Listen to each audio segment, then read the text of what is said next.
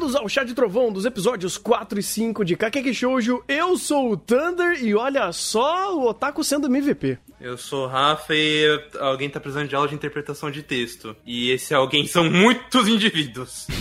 É, aqui é o Maurício e eu acho que interpretação de texto tem, é, tem mais coisa do que isso aí de problema. Tem gente que precisa de interpretação de texto, escrita, é, escrita de texto, entender o que significa interpretação, mas enfim. Uh, é, Maurício, você quer já puxar alguns pontos que você quer trazer do episódio 3? Porque daí ele engancha bem com o episódio 4 e a gente continua aí nessa ideia mais cronológica, porque você não pôde participar do, da última gravação e o que não faltou foram temas bem delicados e coisas que inclusive a gente já comentou em outros chás, como por exemplo do Wonder Egg. Você quer trazer um pouco do, do que você queria falar desse, desse momento da obra? Sim, é, eu queria puxar um pouquinho dessa questão de abuso, é, questão de abuso e assédio de crianças e tudo mais, trazer um pouco de dados e tudo mais. Eu ia abordar de um jeito, mas eu acabei de receber umas, umas informações aqui e eu acho que eu vou mudar um pouquinho o jeito de abordagem. Uhum. Uh, posso só pegar os dados aqui que eu não tô com os, com os quase portagens abertas rapidinho. Desculpa a, a atrapalhada. não, ah, tranquilo, tranquilo, tranquilo. Uh, enquanto isso, só, tipo, é, é, dizendo de uma forma geral que esse episódio 4, cara, me impressionou muito. Como Kakeki Shoujo falou, olha então, né, a gente tem um problema aqui e a gente vai entender esse problema de todos os, os âmbitos e perspectivas e, querendo ou não, a gente teve até a perspectiva do otaku. Dele falando, eu sei que eu tô fazendo errado tá aqui, mas eu tenho um bom motivo para estar tá aqui. Então, tipo, ele ser o MVP aqui, ou pelo menos ele ter um, uma grande relevância para esse momento da história, é legal porque dá, traz um puta de um contraponto bacana pelo problema que ele tava causando aí para outra personagem. Que a culpa não era de, de, dele necessariamente, ou pelo menos ele não é o culpado do, do, do, do, que ela teve de passado complicado quanto a assunto que são correlacionados ao homem, mas também ele, ele também entendeu que ele tinha problema de estar tá sendo invasivo desse jeito. Eu gostei demais disso. O que eu mais gostei, na verdade, foi o fato de que eles conseguiram misturar bem o, o, o o problema com a coisa boa. Porque aí você chega, ah, o, o, o senhor Otaku te encontrou. Ele sabia de exatamente tudo que você gostava e e viu a foto e conseguiu é, passar por isso pela internet. Eu pensei, bom, é uma boa forma de usar o, o Stalker, uhum. mas ele ainda é um Stalker. ele só comprovou que era. Exato. Eu gosto de, dessa forma de Kageki Shoujo brincar com isso porque ele brinca até com o próprio estereótipo de ele é um stalker, ele usou o, stalker, o stalkismo dele para coisas boas, mas ele ainda é um stalker. Uhum. E o fato dele ter toda a aparência e estereótipo fez ele ser o foco da polícia. Aquela piada foi ótima. Ao mesmo tempo, eu acho interessante como ele trouxe mais camadas a esse estereótipo de otaku japonês. Tipo, uh, é... peraí, vamos lá. Esse gerenciamento de mensagem aqui é uma desgraça, eu sou péssimo com isso, mas vamos lá. É, é, eu acho interessante a forma como ele trouxe mais camadas dessa discussão, porque chá de Wonder Egg, não dá para negar, a questão de abuso contra crianças no Japão um problema seríssimo, assim, e a cultura otaku não, não dá para passar pano. Não dá para passar pano que tem muita coisa relacionada à cultura otaku que está, sim, relacionado a abuso de menores. Ponto. Não, não tem meias palavras pra, em relação a isso. Uh, ao mesmo tempo, uh, e, e, voltando até, é até interessante que esse ar de pessoa desgrenhada e tudo mais é o. Vamos dizer assim, não é o mesmo ar. O anime sabe dar o peso diferente da, do, do, do excluído social, mas eu, eu acho interessante como a, o personagem feio, desgrenhado e potencialmente perigoso foi colocado tanto esse estereótipo no otaku, nesse otaku, no otaku bonzinho, quanto no desgraçado do, do pai adotivo da, da personagem de cabelo azul. Então, uh, você tem. Eu acho interessante como ele conseguiu trazer mais camadas de olha, essa parcela aqui, Otaku, ela é problema? É, mas tem salvação, digamos assim. Tem, tem elementos nela ali que ainda dá para tirar. Essas pessoas muitas vezes agem assim porque não tem noção social nenhuma e, e elas estão descobrindo ali como interagir socialmente a partir dessa, dessa otaquice delas e tudo mais.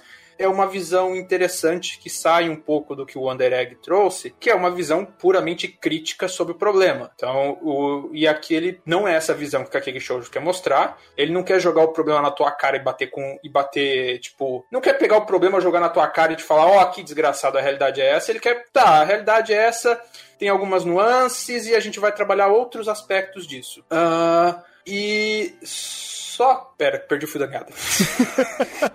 Cluster bateu agora. Não, tranquilo. Vou até pegar um outro ponto que é interessante aqui, que é, não é necessariamente fazer uma crítica a essa situação, mas é explicar que essa situação é normativa, existe essa normalidade desse tipo de, de pessoa ou esse estereótipo ou como eles agem, e é o anime usando essa normalidade, usando essa situação e criando uh, roteiro, criando críticas e criando uma história em cima disso, porque é, é como eles mostraram. Aqui eles estão normalizando tudo isso, porque de fato existe uma série de pessoas que sofrem com esse tipo de situação, né? E são esses estereótipos, ou são pessoas que passam por questões dessa na sua vida. E essa foi a história desse cara passando por em cima de tudo isso e como ele chegou e foi caminhando até chegar na situação atual do que o, o, a história tá contando. Então é interessante porque você vê o outro lado da moeda, você entende o porquê ele chegou até ali e quais são uh, as motivações que fizeram ele até, querendo ou não, ganhar um rumo da vida, porque, porque né, a própria AI foi esse ponto para ele de dar algum segmento, ele até conheceu outros amigos otakus por conta disso, olha só.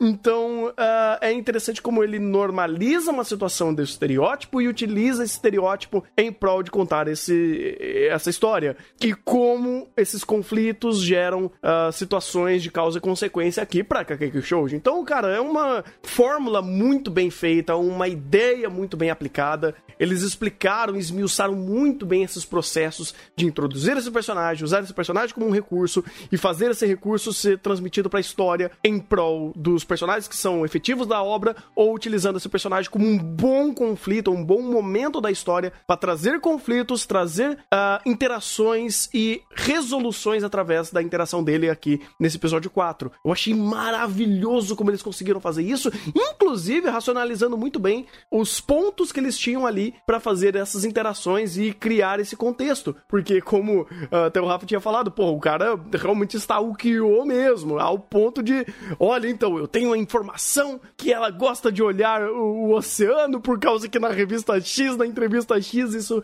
isso foi é, falado por ela. Então, tipo, você tinha de fato coisas acontecendo mirabolantes de onde está e, e até achar ela, ou até mesmo segmentar esse último conflito dos caras abordando ela de uma forma muito convincente, de uma forma muito bem feita. Então, parabéns, Cake Show, de vocês conseguiram criar um episódio fantástico e muito bem amarradinho para criar uma situação correta para falar sobre as temáticas que você queria. Isso daí alinhou perfeitamente tanto que uh, geralmente a gente cobra aqui, que é a racionalidade e a temática andarem juntas, né? Você tem as coisas acontecendo de formas coerentes e essa coerência gera uh, re reflexões mais uh, emocionais e mais afetivas e mais uh, simbólicas para o roteiro. Então você consegue fazer as duas coisas andarem juntas. É, e é, essa questão do stalking aí, do, do otaku, é, é, o, é o termo otaku sendo usado na, no, no significado japonês dele, né? Que é o cara que é afic, tão aficionado por alguma coisa que ele vive daquilo, ele respira aquilo, ele só sabe sobre aquilo. É, é, é o otaku japonês mesmo, no caso o otaku de idols. E eu não achei artigos que comparam questão de idol e, e, e o povo se curando de Hikikomori, se curando do fenômeno de Hikikomori, mas não me pareceu o inverossímil. E também não, o fenômeno idols no Japão, eu não sei se tem tanto tempo suficiente para alguém querer estudar sobre isso. Nem Mas... se tem interesse, inclusive, né? É, Nem é, tem muita é. informação à luz é, do dia para isso. Exatamente, a quebrar alguns ovinhos bem complicados, inclusive. É, é. é o ponto do episódio 3 que eu queria trazer é um pouquinho de dados, mais dados sobre essa questão de abuso de criança e tudo mais. Mas antes de dar os dados, eu já vou dar um puxão de orelha no chat. Hum. Que quando eu trago dados de algum criticando o Japão e tudo mais, essa situação, essas situações geralmente não se aplicam só ao Japão. Uh, não adianta ficar falando que é só coisa do Japão, ah, o Japão é problema e tudo mais, porque muitas dessas situações não são uma exclusividade japonesa, elas também acontecem no Brasil. O Japão tem problemas culturais sérios, nas quais uh, legislação e tudo mais é muito negligenciado e tudo mais. Fato. Aqui a gente é negligenciado por outros motivos. A gente até tem as leis para algumas coisas melhores, a gente até tem pesquisadores que tentam abordar o assunto, mas o povo tá, bota as duas mãos no ouvido e finge que não é com ele. Então, quando eu faço essas críticas do Japão, ou como quase sempre quando eu trago alguma referência sobre o anime, isso se aplica ao Japão e também várias vezes eu trago coisas para se aplicar ao Brasil. Ok? Dito isso, vamos para os dados. É... O... Questão de abuso de crianças no Japão. Peguei uma reporta algumas reportagens de. Ixi, morreu? Agora eu preciso achar o porcaria do ano da reportagem. Ah, tá. É que deu uma, um é corte. É o Discord dando umas morridas. ah, também. tá. Eu falei, meu Deus, o, o corte tramontina aqui, meu Deus do céu. É. No fechamento de 2020, a polícia japonesa re registrou recorde no número de chamadas né, do Disque Denúncia deles relacionados ao abuso de crianças e adolescentes. Pela primeira vez em algumas décadas, foram registradas mais de 100 mil chamadas de denúncia no ano de 2020 no Japão. Dessas 100 mil chamadas, apenas 2 mil e pouquinha, 2.172, é, foram, foram levadas a cabo de investigação policial e foram resultaram em alguma coisa de investigação, algum processo policial. Então, é mais de 100 mil, 2 mil e poucos resultaram em alguma coisa desse tipo. E o dado que é meio esquisito é que na ordem dos que mais abusam é, os coitados das crianças, então, primeiramente os pais biológicos, depois as mães biológicas, e só em terceiro padar, padar, padrastos e, vamos dizer assim, é, é padrasto, madrasta e, e, aí, e aí por aí vai. Uh, provavelmente, talvez por uma questão de demografia, né? Não sei quão divórcio é, é comum de acontecer no Japão, proporção de padrasto, madrasto no negócio. Uh, mas essa questão da quantidade de abuso feito pelas próprias mães é uma coisa que eu queria deixar registrado por causa do anime criminoso da temporada. De um deles, na verdade, né? A gente tem mais de um, como sempre. Uh, mas, de novo, essa questão de é, abuso de menores não é uma exclusividade do Japão e relativizar abuso de crianças não é uma coisa exclusivamente japonesa assédio sexual contra menores não é uma coisa exclusivamente japonesa, é só que, por uma questão cultural deles, uh, os índices deles são bem maiores que o nosso. O... No Brasil, no mesmo ano de 2020, foram registrados pouco mais de 50 mil denúncias de abuso contra crianças no Brasil, sendo que a gente tem metade, o dobro da população japonesa. Então, é, é mais ou menos isso. A gente também não está muito bem na fita, principalmente para o tamanho do país e para uma série de questões sociais, e considerando que ambos os dados são subnotificados. Pois é, cara, pois é. E engraçado que lá no Japão a gente meio que estereotipi, este, é, cria um estereótipo em cima da, da ideia de alguém que curte isso. Aqui não, né, gente? Aqui no Brasil não tem. Então,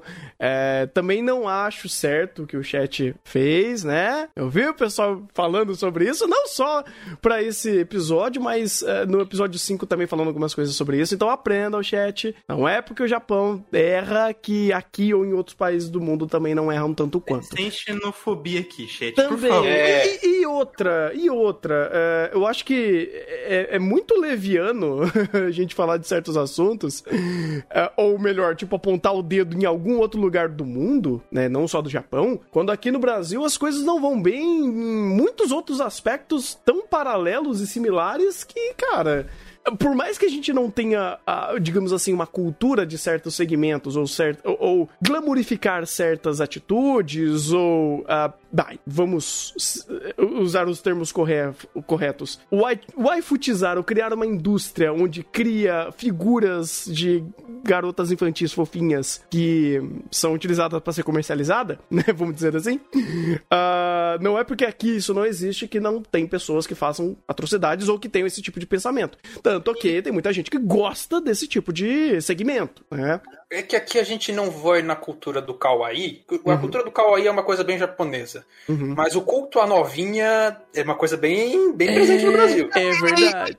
Eu ia falar, a gente tá no, num lugar que não é muito. Não deveria muito apontar o dedo pra cultura das pessoas, que é o Brasil. É, inclusive, a própria cultura da novinha, ele já não tá nem segmentando de um, de um lado que poderia, tipo, criar um duplo sentido. Porque a cultura do Kawaii meio que cria esse sentido Sim. de que fofinho. Olha essa, essa criaturinha aqui, humanoide, uh, pequenininha e Kawaii Keion. Beleza. Eu até entendo que exista uma série de, de, de um segmento que olhe aquilo pra uma beleza mais voltada pra parte da, de fofura e coisas do tipo. Uh, quando a gente re, é, referencia a cultura da novinha, entre aspas, aqui no Brasil, está conectado diretamente ao âmbito sexual. Diretamente, sendo representado em músicas, na própria terminologia cultural que foi utilizada. Então, assim, cara, a coisa não é.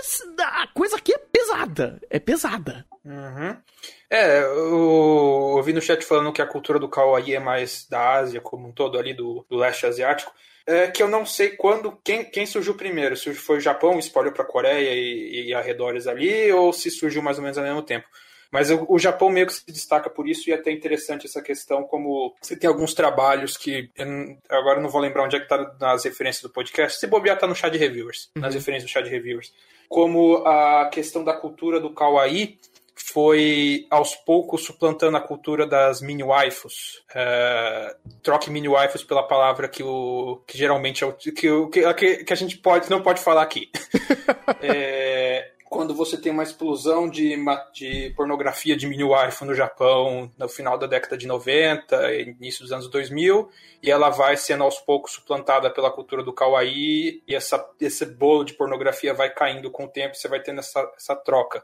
Não que o Kawaii, de novo, seja santo, mas você tem essa, essa duplicidade de sentido e tudo mais que, até certo ponto, é de boa. Uhum. Pois é, e, tipo, de novo, né? É, o que Kakeki Shoujo fez foi representar uma parcela de uma realidade, vamos dizer assim, no âmbito do que a AI sofreu. E como a gente falou no episódio passado, poderia ter sido extremamente pior. Extremamente pior. E Sim. só não foi porque ela ela, não foi nem outra pessoa, ela teve consciência do que tinha, que tava errado e ela tava assustada com isso. E teve alguém que tava próximo a ela que, que poderia dar uma ajuda meio que branda, né? Ou pelo menos resolver, segurar um pouco do problema que poderia ser bem pior. Mas assim, disso para evoluir, se Kakeki Shoujo quisesse representar, ou de situações muito análogas reais que possam acontecer, é um dois. Vamos lembrar do chá de Wonder Egg, que eu acho que era, era 40% das garotas não, não, reconhe, não conseguiam reconhecer quando estavam sofrendo algum tipo de Se abuso ou assédio. Engano, era mais. Era mais, tá.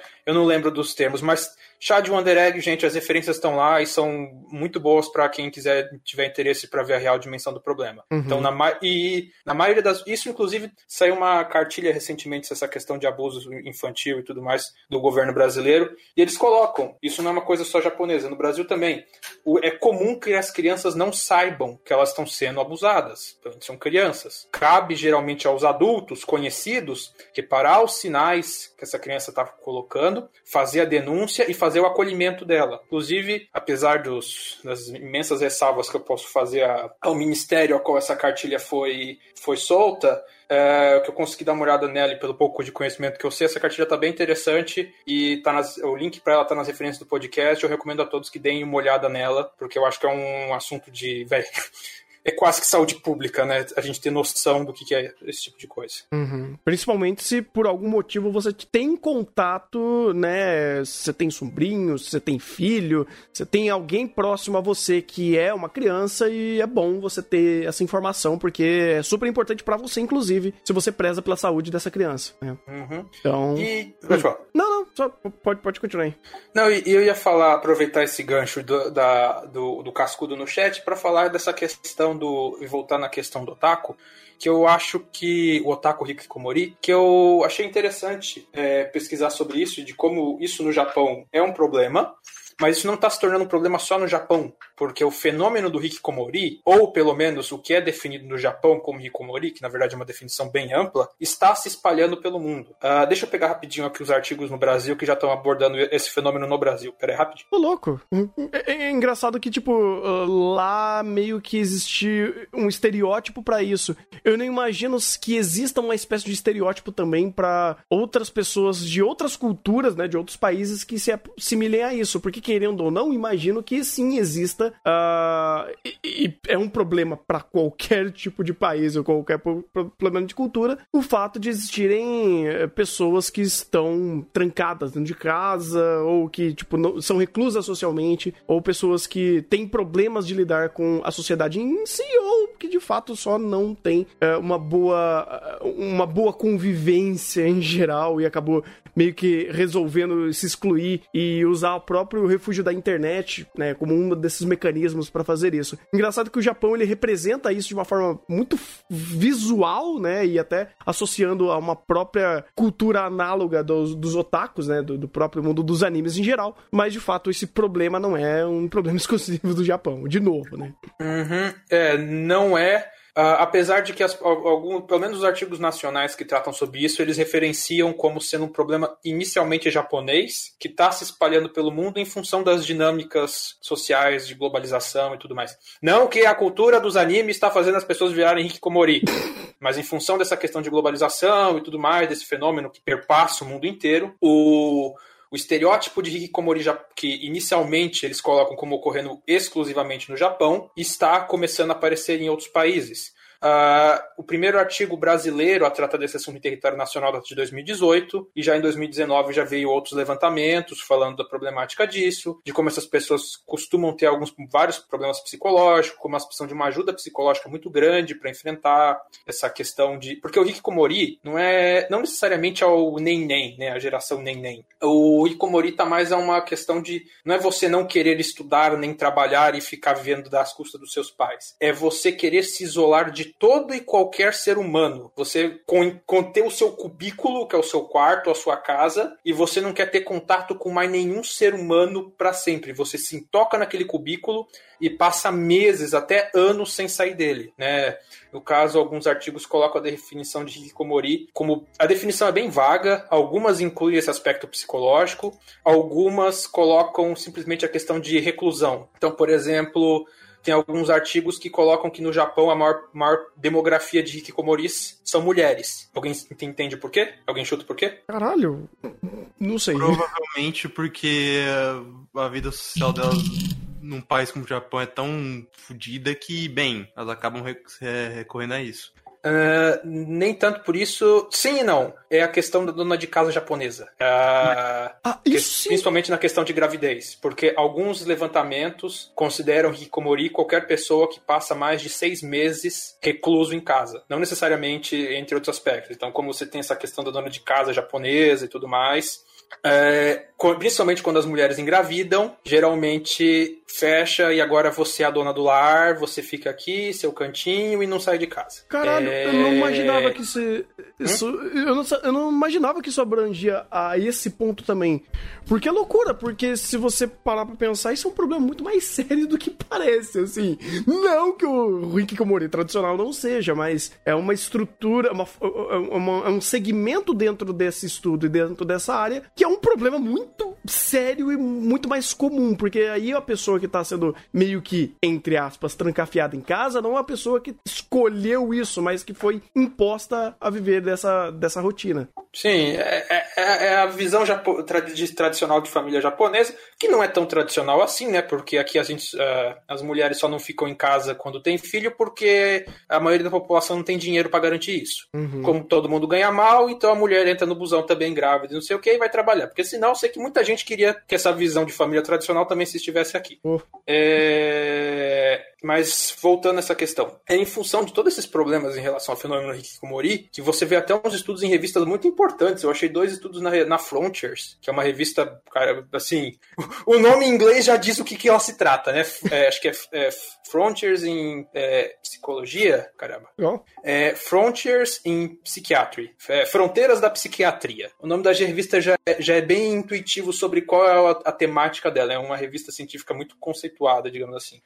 É, que mostram que, tipo, uma preocupação grande, não só no estado psicológico dessas pessoas, que é um estado muito frágil, é muito delicado e que precisa de uma atenção médica muito muito presente, muito especializada, muito competente para tratar essas pessoas que podem ter os mais diversos distúrbios psicológicos, algumas até psiquiátricos, uh, como também para entender o que leva esse fenômeno de hikikomori, que aparentemente não é uma coisa assim tão bem explicada, assim, não é talvez até pelo problema de definição do que é um hikikomori, né? Eu acabei de colocar aqui que alguns consideram um aspecto psicológico de você querer se isolar da sociedade, outros simplesmente consideram apenas o aspecto de reclusão físico. Talvez por essa multiplicidade de definições, uh, o aspecto da porquê da causa do hikikomori não é muito bem definida e o que também gera uma série de preocupações, ainda mais como nesses artigos que são de revistas internacionais, eles têm reparado que nas últimas décadas esse fenômeno de auto-isolamento, que acontece principalmente com jovens, com adolescentes, com jovens adultos e tudo mais,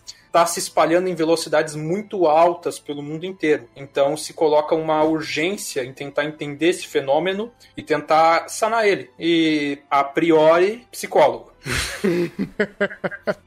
e, e, sim, as pessoas precisam ir no psicólogo de vez em quando. É sempre bom, porque saúde mental é importante. Pois não é, é frescura. É, tem é. gente que acha frescura, mas meu amigo, isso salva umas vidas, hein? Até perguntando aqui, ele.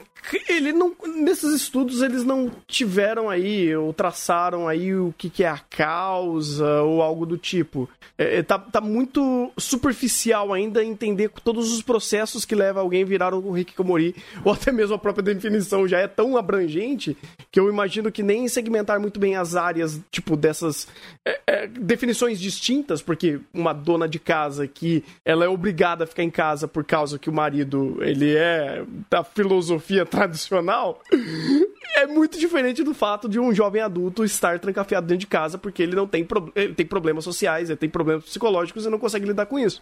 Então eu imagino que até para chegar nesses pontos de entender quais são os grandes uh, malfeitores que levam as pessoas a tomar esse tipo de atitude não esteja muito bem é, estudado ainda também, né? É, é, começa com a questão que eu falei, definição. A gente uhum. não se sabe. É, vamos dizer assim, você tem o fenômeno clássico de Hikikomori japonês, que, querendo ou não, foi negligente, porque era um fenômeno é, a priori restrito ao território japonês e negligenciado pela, pelas, pela pesquisa da área de humanas do território japonês, foi também negligenciado pelas, pela questão de investigação psiquiátrica no resto do mundo. E agora, quando começou a estourar, ou a ideia agora é bem, a gente precisa primeiro definir o que é isso, que a gente não está nem entendendo o que está acontecendo. Faz sentido. Eu, tenho, vou soltar uma, uma pergunta aqui muito aleatória, mas eu não sei se isso impacta de alguma forma. Uh, pelos, pelos percalços da pandemia, eu imagino que todas as, as, pesquisas recentes quanto a esse assunto devem virar uma bagunça, né? É, porque... inclusive tem um agravo da pandemia nisso aí também. Eu imagino que, tipo, nos, nos próximos dois anos, assim, pegando dados de 2020 e 2021, essas pesquisas completamente, vão ficar completamente bagunçadas pela, pelo, pela amostra que eles têm em mãos, né? Porque agora é todo mundo em casa, ou até muitas pessoas mudaram completamente seu estilo de vida por conta da pandemia, e até mesmo eu já vi algumas empresas adotando isso como medidas mais a longo prazo de talvez é, até trazer alguns funcionários para de fato fazer home office fixo e não precisar alocar esse recurso para a própria empresa. Então agora é uma bagunça total. Não, é, é. Agora a gente vai. É, agora. Não vou nem falar pós-pandemia, porque sinceramente eu não vejo essa pandemia acabar pelos. Pro... Eu, eu não vejo esse Covid ser extinto nos, no, no futuro dos próximos dois anos. Eu espero estar tá mordendo minha língua, mas. Caraca! É, biologia é uma coisa linda. É, só que eu, não. É, eu, eu, até fiquei com medo de perguntar quais são as, algumas estimativas, porque assim, eu não manjo muita coisa e minhas expectativas, estimativas estavam mais ou menos nessa, né, nesse ponto aí. É, dando um negócio rápido. Gente, não se esqueça, a, a evolução é implacável e seleção natural também. Uhum. Quando vocês forem pensar de qualquer coisa que envolva biologia, principalmente patógeno, lembre-se que a seleção natural é implacável. Ela é... não é um mago, mas é implacável. É, é, é, pensa o seguinte: se você demora para fazer sua população inteira ficar resistente, você faz pressão para selecionar aqueles que quebram a resistência. Ah. A seleção natural é implacável. Puta Ainda mais vida. se você dá tempo para ter diversidade genética ah. da população alvo. Ah, é... eu já. Nossa. nossa. É, mas voltando, voltando ao aspecto dos estudos da área de humanas, de psicologia, uh, o estrago que essa pandemia vai fazer na nossa sociedade vai ser algo que vai ser estudado pelos cursos pela psicologia provavelmente pelas próximas décadas. Porque os impactos sociais de tudo que a gente está vivendo hoje uh, não vão ser dois, três aninhos e a gente vai voltar ao normal. Se a gente for voltar ao normal. É foda, é foda. Então, gente, esquece o BGS ano que vem também, tá? Só, só lembrando aí. Uh... É, é, Se depender é, do brasileiro, meu amigo, eles não tá nem se importando com isso. Cara, eu tô vendo a galera que já tomou a primeira dose já lambendo o corrimão na praça pública, velho. Então, é foda. É, é, é, é, não é assim que funciona. É. é vamos ver a live do Atila. Ponto. Ele, ele manja. Ele manja. Eu, Maurício, como você falou, seleção natural. Se você é um dos que faz isso, meus parabéns. O problema você é que. Tá, eu... Você tá pro, a, um pode virar estatística. O problema é. que tem gente que vai forçar a seleção natural em quem tá realmente se cuidando. Esse é o problema. Né? Sim. Esse é um grande problema. Mas, voltando ao Kakeki Shoujo, é, tipo, tem mais alguma coisa que você queria trazer do, do episódio 3, desse lance aí da temática extremamente complicada que eles trouxeram? Ah, é, do 3 não. Do 3 por enquanto, é, tem mais coisa. Eu deixei nas referências uma série de artigos, textos, falando dessa questão de abuso e tudo mais. Tem muito mais que isso no chás de Wonder Egg, porque eu acho que quase metade dos temas de Wonder Egg era relacionado a abuso de crianças e adolescentes. Então, tem muito material lá para quem quiser entender do assunto e entender o tamanho do buraco que a gente vive. Uhum. Uh, e também entender um pouquinho alguns estereótipos da cultura dos animes e tudo mais. E, bem, botar a mão na consciência. Pelo menos você ter consciência do que está acontecendo ali. Você não precisa concordar, mas a reflex... o, o, convite é a reflexão. Não quero que você, não quero que as pessoas concordem e me louvem como o, o, o conhecimento, coisa do o, o detentor do conhecimento, mas é um convite à reflexão. Eu posso estar errado, e novamente eu digo, como esses, tem esses temas são muito sensíveis, se você souber de referências melhores ou de saber ou ver que eu estou cometendo algum erro, por favor, comente que os erros serão retratados os mais breves possível. Uhum. Com relação ao episódio 3 é mais ou menos isso. Eu acho que com relação ao episódio 4 tinha mais algumas coisinhas que eu separei sobre a questão de stalking. Esse ponto interessante. É, primeiro, uh, alguém tem noção de como é a questão de stalking no Brasil? Hum, boa pergunta. Eu, eu, imagino que não seja tão, uh, vamos dizer assim, caricato. É, não que seja caricato, mas a forma que geralmente a gente vê sendo representado em obras japonesas, né? Uh, do próprio estereótipo aqui do, do otaku e, e coisa do tipo.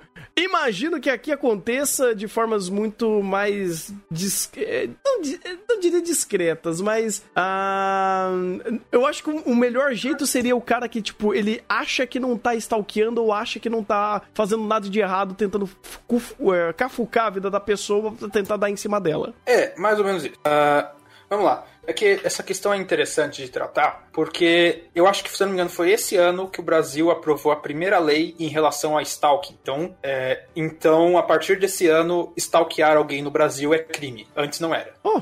E essa questão em si é, é, complicado falar, porque existe um problema na questão do stalking, quando você vai denunciar. No Japão isso já é, já é criminalizado já faz mais, mais anos. Inclusive o caso que levou. Alguém tem noção de qual foi o caso que levou à criminalização do stalking no Japão? Hum, provavelmente é algo que acabou em tragédia. É quando não, né? Deixa eu só pegar aqui o, o, ano aqui. É como os sacos de lixo transparentes também no Japão? É, né? É, essa história também é meio embaçada, cara. É, pois é. Bem, o ano é 1999 e uma mulher é, de 21 anos, foi assassinada. O nome dela era Shiori Ino, uh, após inúmeras tentativas de contatar a polícia que ela estava sendo assediada por um cara que estava tentando ficar com ela, dar em cima dela. Chegou um momento que ela rejeitou ele, o cara não aceitou, começou a assediar, stalkear, stalkear, stalkear, até que num acesso de raiva matou ela. É... Não preciso dizer que morte por ciúmes e crime passional, de novo, não é uma questão exclusiva do, do Japão. Uhum, pois é. é. A questão do stalking e dos crimes passionais, de maneira geral, porque principalmente o stalking de mulheres, geralmente está ligado a isso, pelo que eu consegui ler, é, tem uma questão bastante importante de se citar, que é a questão de ouvir as vítimas, que esse é um dos principais problemas. O Japão faz mais de 10 anos que tem uma legislação de stalking. E, deixa eu pegar aqui o valor, são registrados mais ou menos 20 mil casos por ano de stalking no Japão. Registrados. Por que, que esse, usar esse termo é importante? Uh, porque muitas vezes é difícil da mulher fazer o registro de stalking. Por quê? O caso da que levou à criminalização do stalking é emblemático porque uh, muito do que aconteceu com aquela, com aquela mulher se vê sendo reportado por outras mulheres atualmente em relação ao tratamento da polícia em relação a elas. O caso da peraí, Shiori Ino, ela tentou procurar a polícia e a polícia se recusava a fazer qualquer tipo de investigação ou tomar qualquer medida, porque ela era adulta, ela que se virasse para resolver o problema particular dela. Em um determinado momento, quando, ele conheceu, quando ela conheceu esse cara, ela tinha aceitado um presente dele, então se ela, se ela aceitou um presente dele, ela estava sendo interesseira de rejeitar ele. Esse era o pensamento da polícia. Uh, não preciso dizer que a polícia está meio errada, né? Muito errada. Nossa, cara. O problema é que em. Peraí, deixa eu pegar o ano. 2020. Ok. 2020, algumas é, blogueiras japonesas postaram é, em reportagens, saíram em reportagens, é, reportando o mesmo problema. No caso aqui, uma delas que eu achei interessante é uma blogueira japonesa que também é uma, ela fala muito sobre essa questão do, de quem está fora dos padrões de peso do Japão, né? Uma blogueira plus size e ela estava reportando um caso de stalking que ela sofreu na qual o cara perseguiu ela acho que por um metrô, por um monte de lugar, até a casa dela. Ela chamou a polícia, chegaram dois policiais, os policiais foram falar com o cara e voltaram para falar com ela. Olha, ele quer falar com você. Vocês são dois adultos, se resolvam. Se acontecer alguma coisa, você liga pra gente. Meu Deus do céu. Depois eu tenho aquela visão caricata dos policiais japoneses, né? Aí é foda. Não, depois, é depois é que a gente olha alguns animes fazendo a mesma coisa e pensa, pô, isso aqui é meio besta. Você olha realidade. É, é, errado não tá, infelizmente. eu já falei, não vamos defender a política cagada de Shingeki, porque a política do Brasil é cagada tanto quanto. Calma lá, não é assim que funciona. Mas tudo bem, adiante. É, uh, isso é um ponto importante a se frisar, porque, de novo, o Japão, 20 mil casos de stalking por ano registrados, porque muitos deles não são registrados. Do mesmo jeito que aqui no Brasil a gente não tem, talvez, tão forte essa questão do stalking, né, de ficar perseguindo a pessoa, mas os crimes passionais e assédios e você culpar a vítima pelo crime é algo bem comum e é um ponto a se refletir novamente, que, né, questão. De novo, é, Shoujo, o nosso Stalker é um. Por favor, coloquem muitas aspas nisso, é um Stalker do bem, né? Que ele não estava chegando às vias de fato, assim, ele estava na, na questão inocente dele ali, como a gente já falou no início do podcast. Uhum. Por favor, coloquem muitas aspas naquilo que eu falei. Pois é, é, é no caso até do Kakeki Shoujo, é como ele falou, ele tinha noção do que ele estava fazendo, mas ele queria conversar com ela para pedir desculpas, né? Mas é aquele negócio, o ponto dele não é que ele estava fazendo isso por ele ser um stalker. Ele, tipo, era muito fã dela, vamos dizer assim, e conseguiu usar essa, esse fanatismo dele, né? O fato dele ser fã, pra conseguir informações a mais. Mas não é como se ele tivesse realmente uh, fazendo isso por ele ser um stalker. Não, ele stalkeou ela porque ele queria chegar até ela para resolver esse mal entendido. Pelo em Kakek Shoujo eles conseguiram passar isso muito bem, explicaram perfeitamente pra gente qual é o caso desse cidadão aqui. Mas, obviamente, não é todo mundo, ou melhor dizendo, o que acontece aqui, nesse ponto, é até mais uh, do próprio anime em si do que de, de fato de coisas reais que acontecem, né? Inclusive, aqui no Brasil, cara, você não precisa nem gastar muito tempo assistindo alguns jornais é, sensacionalistas ou que, que falam sobre crimes. Sensacionalista não, mas tipo, enfim. É, não, vou, não vou entrar nesse ponto, mas é, é, jornais criminais que falam sobre esses tipos de crimes mais, é, infelizmente, corriqueiros. E aí você vai vendo aí uh, uma série de incidentes que retratam exatamente isso. Ah, o outro matou a outra pessoa por ciúmes, ou porque tava indo atrás, ou porque era ex, era não sei o quê. E, e aí vai. Então, assim, por mais que o estereótipo, de novo, aqui o estereótipo não seja tão acessível, tão visível como são retratados nos animes, mas não é porque não tem esse estereótipo que esses crimes ou essas pessoas não façam essas atrocidades. Essa questão do, do crime passional é até interessante, porque se por um lado o Kakegi Shoujo não tratou essa passionalidade no Stalking, ele pincelou essa passionalidade na, na foto, na, na garota da foto lá de olha só, vou vazar que você tá com um namorado, pseudo-namorado, vou fazer intriguinha, jornal de fofoca e tudo mais. É, eu confesso que eu não pesquisei sobre isso, eu acho que eventualmente o Kakegi Shoujo vai voltar com esse tema, então eu vou trazer literatura mais, mais bem embasada sobre isso. Mas é fácil você procurar aí o tanto de idol que perdeu carreira, ou atrizes japonesas que perderam carreiras, ou quase foram mortas porque os fãs descobriram que ela tinha um relacionamento. Ó, uhum. oh, grande coisa. É, é então é, isso, isso, é mais isso, japonês mesmo. Isso é mais japonês. Isso é, isso é. Isso rola em, até com na própria indústria de anime. O, o caso que eu vi mais recente foi o da Nana Mizuki, que quando ela anunciou que é, se casou e estava grávida, choveu hate em cima da menina. Inclusive, teve muita gente que teve que defender ela, teve que trancar a conta um tempo. Foi um negócio difícil. Uhum. Não, isso sim, isso é uma, é uma coisa mais japonesa e tudo mais. Talvez até pelo, por um, alguns aspectos da cultura, mais da cultura japonesa em si.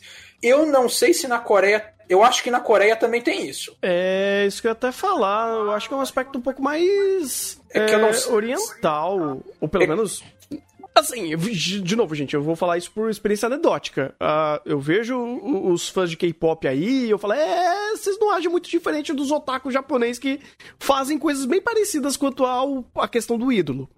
É, é, é questão, é que eu não sei, eu não diria asiática, porque Uh, vai, leste asiático, você tem que somar ali China, ah, é. Vietnã é. e tudo mais. Eu não sei como fica essa questão da China, apesar de que a China ela tenta copiar algumas coisinhas ali do a lá, a lá governo ditatorial estatal para entretenimento das massas, então eu não sei como isso acontece na China. É, até porque também dados da China são meio complicados de você conseguir.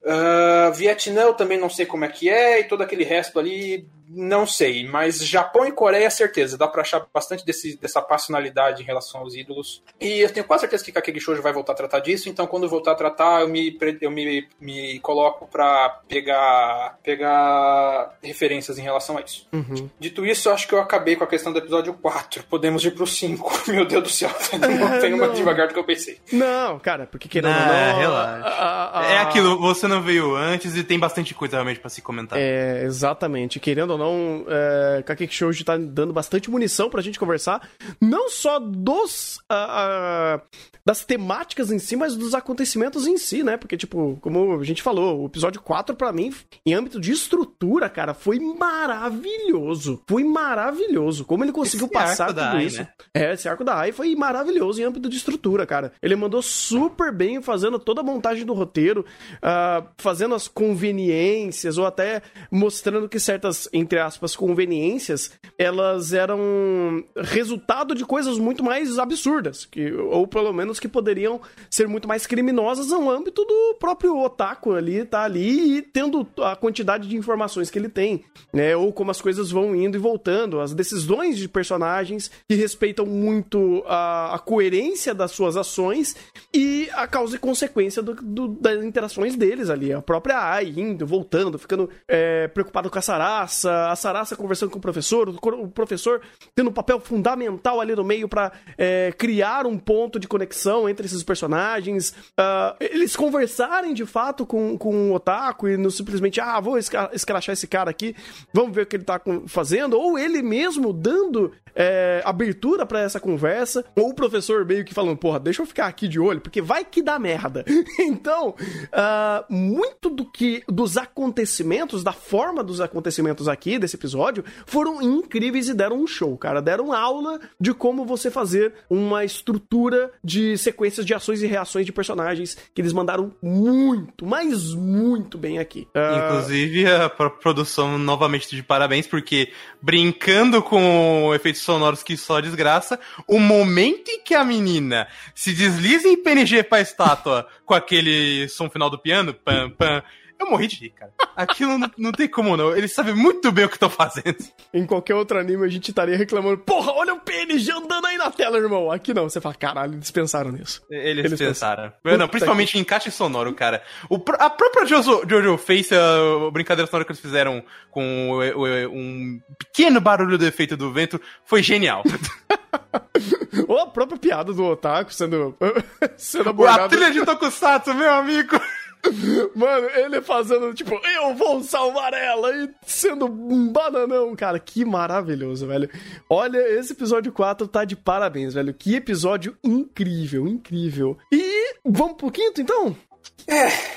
Então, eu não sei se eu posso chamar esse episódio 5 de incrível. Não é, não, não seria a, a, a o adjetivo que eu daria para ele. Eu diria que ele olha, foi mais fraco. Ele foi, ele é. foi desnecessariamente fraco. Porque, assim, uh, eu entendo o que você quer trazer em âmbito emocional do personagem e o que você cria de conexão para criar é, essa base dessa personagem que tá sendo introduzida pra gente agora. A. Deixa eu ver o nome dela aqui. Yamada. A Ayako. É, a Yamada Ayako.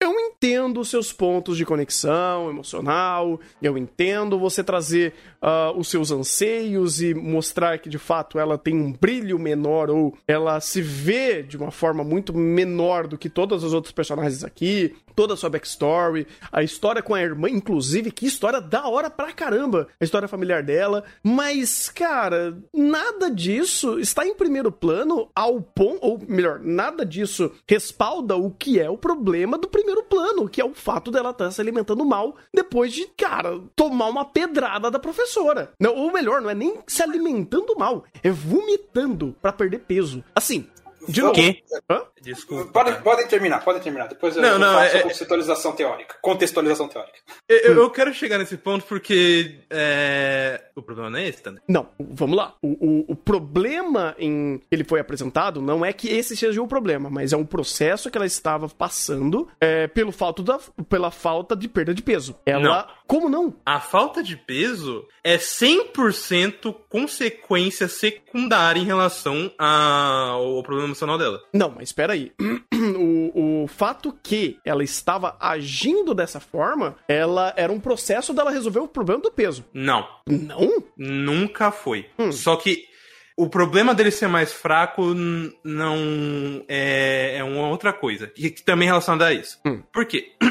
O episódio inteiro, é, se você para pra pensar, ele tá sempre enganchando o fator causa é, dessa personagem. Coisa que eles já apresentaram desde o episódio 2. Dela ser muito tímida, muito, com uma autoestima muito baixa, é, muito problema para se comunicar. Tanto que é uma coisa até que a, é, a colega dela fala que, pô, eu, eu te vi ali, eu, te, eu sei que você tem potencial, mas você não quer se apresentar. Você, é, você não quer se soltar de fato. E isso acaba uh, puxando justamente para esses pontos. Você pega todos os momentos que uh, o momento da bulimia barra anorexia é apresentado, ela sempre com um, como um clímax. Porque o, todo o ponto de é, introdução, desenvolvimento e conclusão é em relação ao fato de que ela não é, se rebaixa muito, ou que ela ouve coisas que a rebaixam muito, ou presencia coisas tipo o negócio da, dela ter sido ultrapassada pela Sarada, Sarasa, quase Sarada, mas não é.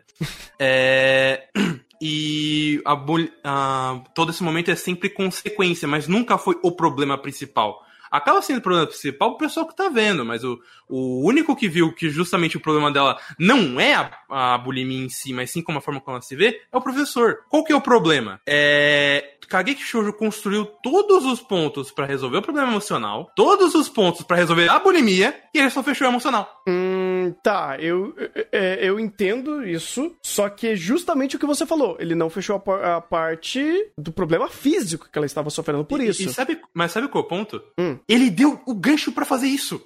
Você tem é, o time skip, justamente dá um tempo para se recuperar. Mesmo uhum. que, ah, é secundário, eu não, eu não pretendo ver isso com todos os processos. Beleza, mas uhum. resolva esse problema. Você tem o time skip, para até justificar que ela passou de, da garota quase pele e osso pra voltar ao normal mais felizinha. É, você tem um momento que eu gostei bastante da professora, que ela se mantém na, na perspectiva dura dela de achar que não, ela tem que se virar porque é uma. É, ela tá entrando nesse mundo, ela não pode é, é, fraquejar por conta de crítica. Mas tentando resolver o problema, aquela cena eu achei muito bacana, mostrando até nuance que não é uma passação de pano pra professora, porque ela sabe que o que ela fez foi errado, mas ela ainda quer resolver.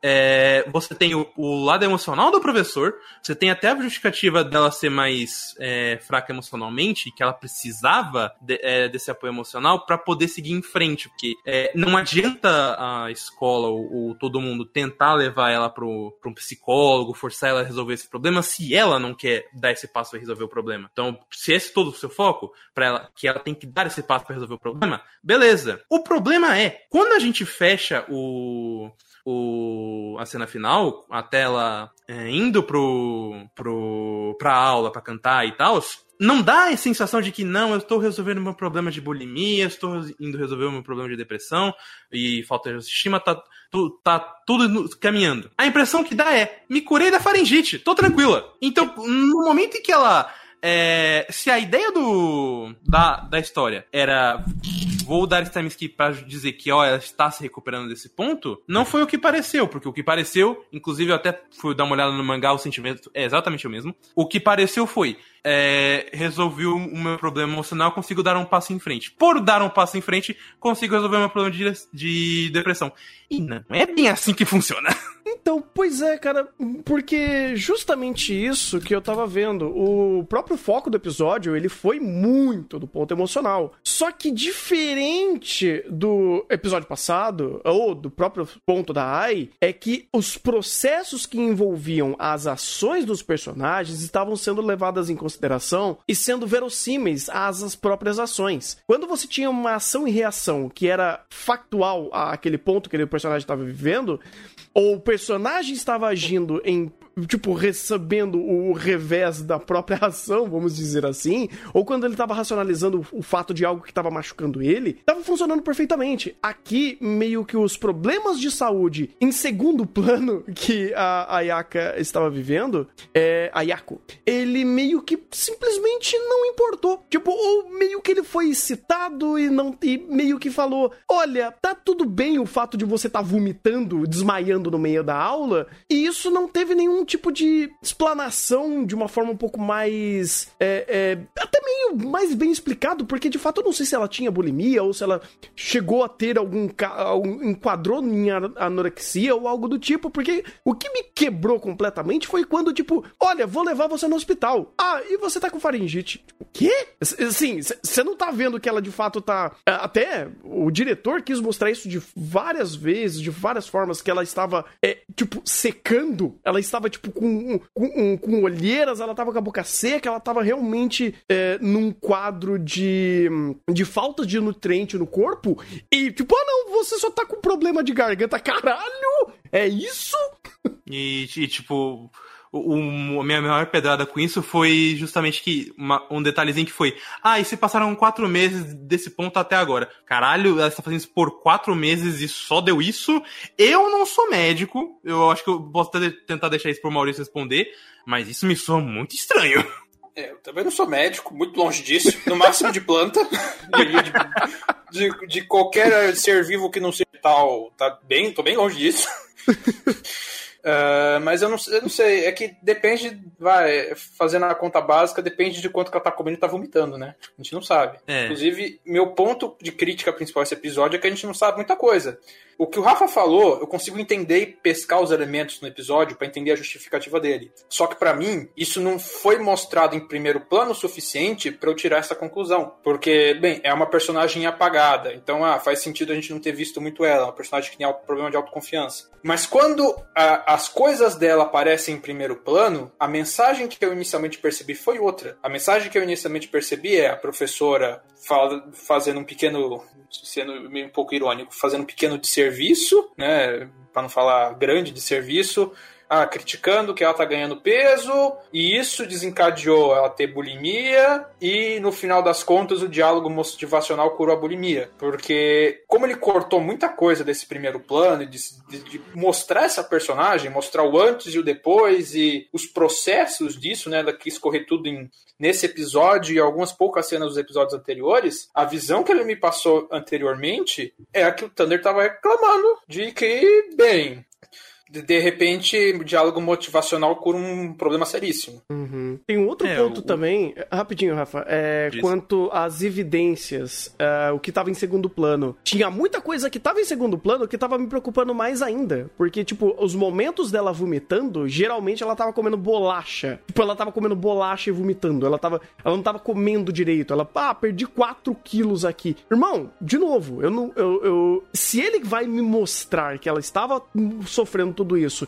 E visivelmente ele estava trazendo isso uh, em aspectos visuais pra gente dentro da, pro, da produção de Kakeki Shoujo. São aspectos que, se eu estou levando Kakeki Shoujo como uma história muito bem elaborada, muito bem embasada, e como ele estava, como ele está sendo se mostrando pra gente, são aspectos que eu vou ter que levar em consideração. Eu vou ter que ver o que o diretor está trazendo para mim, o que o storyboard está construindo, quais são os aspectos visuais que essa personagem está fazendo, que não é o texto trazendo pra gente. Então, quando eu vejo esse amontoado de informações que ele não conecta o que está sendo apresentado pelo roteiro, ou ele não dá evidências suficientes para isso, ou até mesmo a passagem de, do ponto de, olha, o, o professor, né, o, o, o tio da Ai, reparou até que os dedos dela estavam vermelho. O pessoal tá vendo que ela está, tipo, fisicamente, sabe, mais seca, passando mal. Ela desmaiou na escola e o problema foi dor de garganta. Tipo, é, tinha uns. É, assim, não conectou o grau da, do escalonamento do problema dela e é um problema de saúde muito fácil de você ver. Uma pessoa que tá se nutrindo é. mal, ela provavelmente não teria energia para fazer metade dos, das atividades dessa escola, que é dançar, cantar e, e ter todo o treinamento diário que eles têm, que de fato deve ser. que é puxado. Não, foi, não é nem deve ser, é de puxado porque já foi mostrado pra gente. Então, isso daí ser simplesmente negligenciado e jogado para escanteio para falar da parte sentimental, não é uma troca muito boa. É. Só corrigindo. Um, um, corrigindo uma coisa e perguntando outra.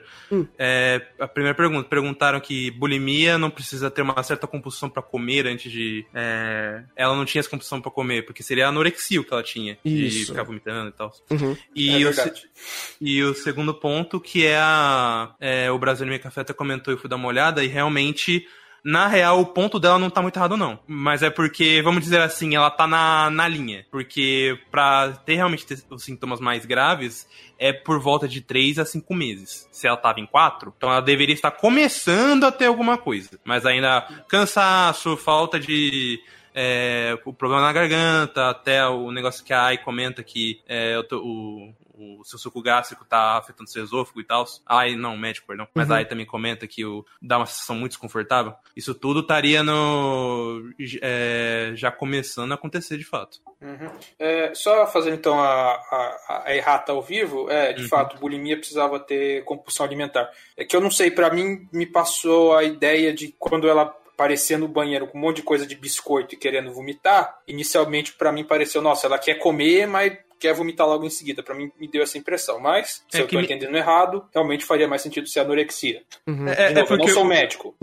Não, de boa. É, é porque isso é uma coisa que eu também pensei, mas eu peguei outra perspectiva, que foi, ela só tá comendo algumas bolachas. Isso tá problemático. Exatamente. Porque Sim. assim, é, tem coisas que, de novo, é, eu crio e suponho em cima da obra, mas são informações que ela nunca me diz, nem que sim, nem que não. Se elas estão numa escola extremamente elitizada dentro dessa segmentação, né, do, do, é, do Kabu, é, Tarakarazuka, né, o, o, a modalidade da, da apresentação, não é isso? Uhum. Ou, é, beleza. Então, se elas estão nessa alta escola de elite, onde elas estão é, morando na própria escola, e aí já entra perguntas que eles nunca me responderam, não lembro se chegaram até a comentar sobre, por exemplo, a questão de alimentação, imagino que a própria escola dê essa alimentação, imagino que seja uma alimentação baseada em ter um nutricionista ali que ajude essas garotas a ter energia para fazer os seus, os seus treinamentos diários, seus estudos diários, porque, cara, elas precisam cantar e dançar, elas têm um esforço físico gigantesco, porque associando a própria lógica do contexto da obra. E aí você vai meio que juntando essas informações que não são ditas ao ponto de uma pessoa ter esse problema de anorexia ou de falta de alimentação e não ter um grande rendimento ao ponto dela chegar no extremo para mim que tipo quebrou minha cabeça. assim, foi, foi o ponto que eu quis, ah, meu Deus do céu, nada mais tá fazendo sentido. É quando ela chega no médico, o médico fala: "Nossa, você desmaiou, né? Você tá com febre, sistema imunológico baixo. Vai descansar". Ela tá tipo ela, ela tá, assim, é, é, é, é completamente morta. Visualmente ela tá toda seca. Você fala, caralho, o problema dela é dorzinha de garganta e, e vai dormir? Caralho! Meu Deus, tipo, isso tudo é, é, não faz o menor sentido, porque se alguém tá, vai ser, ser levado pro hospital desmaiado, porque desmaiou, alguma coisa tem que ser um pouco mais investigada ali, ou tem que ser, tipo, tem que ter algum tipo de, de cuidado em cima disso. É, obviamente, escalonando para âmbitos reais, imagino que né, deveriam ser ter tido cuidado dados um pouco mais. Uh, muito mais enfáticos ao âmbito da saúde dela, que já, se, por exemplo, já está há quatro meses rolando isso, já devem de fato começar a mostrar alguns sinais e qualquer exame de sangue vai mostrar tudo isso, sabe? Mas é... aí tem outro ponto. Hum. É, aí eu, obviamente, vou estar tirando. É, interpretações a mais de coisas que o anime também não me disse. Uhum. Mas é, eu tive um, um, um, negócio um pouco mais fundo em relação ao, a esse momento. Não pelo lado do médico, pelo lado da, da Yamada. Porque a primeira coisa que ela pede é me dá um remédio, qualquer remédio. Então a, o pensamento que me dá nesse momento é tipo, cara, ela já tá mal. Ela já tá. É, escondendo informações, inclusive, porque é, todo, tudo a relação de é, anorexia e, e, problemas, ela nunca conta para ninguém. Isso todo mundo tem que tirar pelas situações. E ela ainda que remédio, dava pra sair um negócio muito pior aí. É até melhor que o cara não tenha dado nada pra ela. Podia, né? Mas eu concordo, porque sabe esse exercício que a gente tá fazendo agora? Esses hum. ifs e tudo mais? É culpa do anime. Porque, tipo, a gente só consegue ficar fazendo fanfic em cima de coisas que não foram contadas porque elas não foram contadas. E aí existem certos saltos lógicos ou desproporções dentro do que ele tá construindo da estrutura do problema e das informações que ele deu até então perante o roteiro, que volta em alguns animes que a gente reclama de processos foram polados, informações foram ocultadas. Então a gente tem que ficar criando é, informações na nossa cabeça que, o, que a história nunca disse, né? E assim, se seria interessante se, por exemplo, se for incompetência ou ineficiência de alguma parte, que isso tenha sido mostrado também. Porque se o. Se o, ou o, os professores forem incompetentes, ou o médico foi incompetente, ou a escola foi incompetente, essa incompetência ou essa falta de processo, é, ou falta de processo não, essa falta de saber lidar com isso, tem que ser também mostrado e transmitido pela obra. Falando, olha, então, tá vendo essa escola? Um bando de pau no cu que não sabe resolver o caso de alguém com, com anorexia. Sabe? Sabe? E aí então, a gente vê essa informação. Não, não, porque entra justamente no ponto desse arco. Hum. O ponto do arco não é se eles são incompetentes ou não, por incrível que pareça. Hum. O ponto desse arco é justamente que ela não procura essa ajuda. De fato. E, tipo, tanto que eu até já tive uma história, infelizmente, em relação a isso. Felizmente não foi na minha sala. Mas eu já tive um caso de pessoa que acabou tirando a própria vida no meu colégio. Só que não, é, a, todo o colégio tinha estrutura para apoio médico, tinha a própria terapeuta da escola e a pessoa nunca procurou ajuda. Então, eu ver a, a Yamada tem, seguindo por esse mesmo caminho, de, até de uma coisa um pouco mais séria, porque, é, por exemplo, caso de alimentação, é, não sei se psicólogo, mas todo esse caso de vou cuidar para que você não vire uma balufa, como a professora falou, isso tudo a escola dá. A própria nutricionista, se não me engano, a Sarasa até fala que é, poderia perguntar algumas coisas disso em relação pra a dona do dormitório. Uhum. Só que a Yamada se recusava a procurar ela, quis fazer isso por si mesma, por desespero. E isso é um caso mais complicado, e é por isso até que eu puxo que esse arco é muito mais em relação ao a baixa estima da, da Yamada e a depressão que ela tem, do que de fato a própria anorexia. Só que aí a gente entra no problema de novo. A, essa anorexia, querendo ou não, é uma consequência do, de tudo isso. Uhum. E, tipo, não dá para dizer que ela não tem depressão e baixa acima. Ela fala isso de forma direta no, no, nos diálogos dela. E no próprio flashback ela sempre fala: Ah, não sei se vou conseguir, eu não deveria fazer isso. É, é nítido, isso aí é texto, não é nem subtexto. Uhum. Só que essa consequência já está feita. Não é algo que pode vir a acontecer. Ela já está feita e você que, querer me resolver o, o, esse lado emocional e, e primário, que seria a baixa estima dela, mas simplesmente cagar pro resto, hum, eu não vou dizer que é responsável, apesar de que é mas é muito broxante vindo de um anime que a gente tá, que a gente elogiou bastante justamente o como ele conseguiu ser muito responsivo a tudo. A, o arco passado da Ai, da Ai mesmo, a forma como eles engancharam o Otaku, com a Senpai, com os outros caras, com a, o passado da Ai, foi muito bacana e tudo corroborava uma coisa para outra. E e a, e a e o anime simplesmente só fechar um lado e, e tratar tudo isso como um fechamento, inicialmente me deu a impressão até que esse arco não acabou. Só que, parando para pensar se não acabou, vocês vão ter que enfiar uma boa desculpa para como que vocês vão associar todo o problema de anorexia da menina, ou de início de anorexia, pelo menos, sendo que a história dela e o arco de personagem dela já fechou. Tem outro ponto em cima disso também, que aí vai até pro âmbito da própria temática que ele aborda. Porque, por exemplo, eu entendo que ela é, pode ser um, um problema mais silencioso, como, por exemplo, a própria depressão, baixa autoestima autoestima. Isso daí eu vejo, tipo, perfeitamente ela não conseguindo lidar e ela sendo silenciosa, uma, silen uma doença silenciosa em cima disso. Mas, cara, posso estar errado. O fato dela ter princípio de anorexia e o fato dela desmaiar na, na, na sala de aula por falta que o corpo dela não tá funcionando melhor, é, direito, aí não é um problema silencioso e não compete a ela dizer que ela tá sofrendo isso ou não. Comple compete aos, aos responsáveis dela, que eu creio que seja a escola escola lidar com esse problema. Então, assim, querendo ou não, esse é, é, essa racionalização do é, da consequência de algo físico que ela está sofrendo não ser colocado em evidência de forma alguma é muito estranho. Uhum.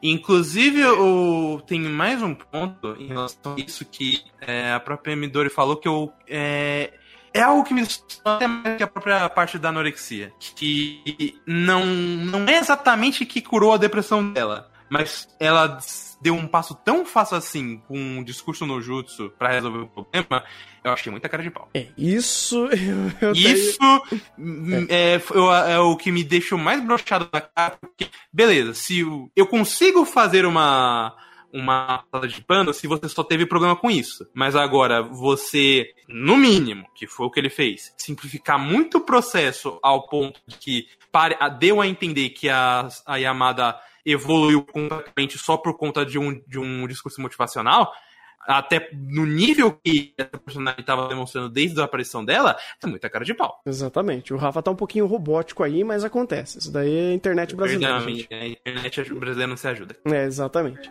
É... Posso piorar a situação? Por favor. Hum. Eu sempre adoro quando você faz isso. Amo. é, primeiro dar o adendo aqui, a gente tá falando anorexia, bulimia. Gente, ninguém aqui é profissional de saúde, a gente está usando esses termos como termos genérico guarda-chuva para falar da situação dessa personagem. O diagnóstico certo só, só o médico poderia dar, ninguém aqui é médico, entenda que a gente está usando os termos genéricos. Isso. Por favor. Boa, boa. Bom disclaimer. É, Ainda bem. É. É, é sempre bom frisar isso. Mas vamos fazer uma pequena contextualização. Uh, essa questão deles, de vocês estarem reclamando, nossa, é, pô, é uma escola, devia estar cuidando dos alunos e tudo mais, problema alimentar e tudo mais. Então, é, eu acho que não. Principalmente depois de ler os artigos sobre essa questão de anorexia e bulimia no Japão. Porque a visão que eles têm sobre essas doenças é muito diferente da visão que nós temos no Brasil. Uh, e não é só. Talvez tenha. Uh, vamos comparar essa questão de peso. Eu acho que nessa é uma questão que Brasil e Japão podem ser colocados quase como opostos. O Brasil tem uma das maiores populações de obesos do mundo e o Japão é uma das populações mais magras do mundo. Uh, mas, independente disso, são dois países que têm muito problema de disfunção alimentar. Aqui também tem muito anoréxico, muito bulímico, muito obeso, assim como o Japão também tem seus obesos. Tem muita gente com anorexia e muita gente com bulimia. Algumas pesquisas interessantes, alguns dados interessantes. Deixa eu só abrir o artigo. Uhum. Uh, uma pesquisa feita final da década de 90 60% das garotas, uma pesquisa feita em colégio, 60% das garotas entrevistadas apresentavam, é, paravam, tipo, faziam algum dieta, algum regime por questão de questão do corpo e 15% delas costumavam vomitar o que comia. Um pouquinho mais recente, uma outra pesquisa, é, também entrevistando garotas em escolas, é, mostrou que 42% delas fazia dieta. Uh, 5 ponto fasting experiences. Nossa, agora meu inglês falhou. Seria experiência rápida. né é, é, 5% delas tinham, tipo, tinham rápidas experiências com dieta. 5%, 6 na verdade, 5.9%. Basicamente, 14% delas usava pílulas para dieta, 10% delas abusavam de laxantes, 3% abusavam de diuréticos para essa questão de dieta. Uh, ah, 22% das garotas com 10 anos e 17% dos garotos com 10 anos faziam dieta por questões de peso, por questões de aparência corporal. Isso um levantamento de 1999. Pegar um levantamento mais recente, uh, 5% uh, 17% das garotas afirmavam estar fazendo dieta por questão de peso e coisa no Japão. Sendo que as taxas de obesidade e sobrepeso no Japão são muito mais baixas do que isso. Uh, o que eu quero trazer com isso? Não é só Japão, mas uh, existe uma questão cultural do Japão que é mais específico de culto extremo à magreza. Uh, de novo, o, não é só o Japão que faz isso, que esse culto à magreza, mas existem algumas questões culturais lá que tornam isso pior. Uh, primeiro, uma curiosidade: vocês sabiam que o Japão tem uma lei anti-gordo? Quê? Quê? Pera aí, eu não o Japão. Meu, o Rafa até robotizou de vez. Mas... Não, meu internet morreu depois dessa. Calma. A, a lei é uma lei de 2008. Uh, ah, deixa eu pegar o nome dela aqui. Uh, cadê, cadê, cadê, cadê? Meu Deus do céu, quantos. É, meu Deus, quando você quer achar as coisas, você não acha a porcaria do nome. uh, Metabo. A lei Metabo. Uh, não sei se a pronúncia é essa, mas é algo nesse sentido. Uh, não é que é ilegal ser gordo no Japão, mas essa lei institui que todas as empresas estatais ou não, todos os órgãos, todo, é, os postos de trabalho, empresas e órgãos públicos, empresas privadas e escritórios, são obrigados a medir a circunferência abdominal dos seus funcionários e reportar ao governo qual é a percentual de pessoas fora da faixa estipulada pelo governo do que é um cidadão magro.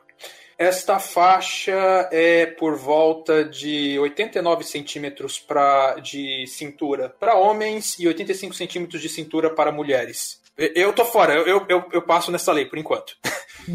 Perdemos. Não sei se o resto do chat passa. Eu não sei nem quanto eu tenho. Eu já sei que perdemos. É... E tem uma questão dessa lei. Uh, a lei não pune a pessoa, mas se você está fora dessa faixa de medida, o governo te compulsoriamente te coloca em grupos de apoio para que você emagreça. E as empresas e órgãos estatais que tiverem uma cota grande de pessoas acima do peso são multadas. Então, uma política de desincentivo à cinturinha, à barriga de chope, coloque, use qualquer eufemismo que você puder usar nessa situação. Uh... Caralho.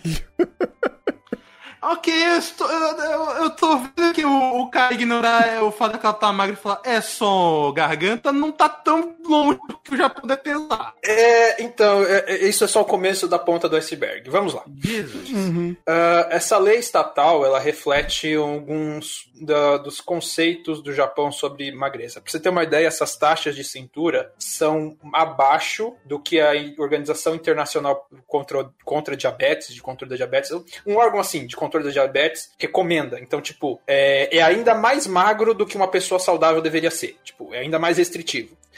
Somado a isso, uh, as questões de distúrbios alimentares no Japão não são discutidas e são muito mal vistas. Uma, por uma questão cultural, é, uma pessoa, como o caso dela, que vomita o que come, é mais provável que a família puna essa, essa pessoa do que leve ao médico, porque, é um desres, porque seria um desrespeito. Ela não está doente, ela está desrespeitando o alimento. Hum. A ideia é essa. Com também uma, uma, algumas pitadas xenofóbicas, porque eles veem essa questão do distúrbio alimentar como uma doença trazida pelos estrangeiros. Então você tem essa pitada xenofóbica com o agravante de que o sistema, eu não sei se dá para chamar de sistema público de saúde japonês, mas o sistema estatal, gerenciado pelo Estado, não tem profissionais para avaliar distúrbios alimentares. Os, a parte de apoio médico a quem tem distúrbios alimentares está es, quase que exclusivamente restrita a clínicas privadas e associações de pessoas, é, que são pouquíssimas. Tipo, é, pessoas com compulsão alimentar, tipo, bulímicos anônimos, anônimos, anoréxicos anônimos e coisas do tipo. Uhum. Porque existe um estigma social muito grande no Japão de você ter problemas com comida, tanto para mais de você estar tá com sobrepeso, quanto você ter problemas de você problemas psicológicos de, em relação a você não poder engordar ou a sociedade ver a magreza como algo extremamente cultuado.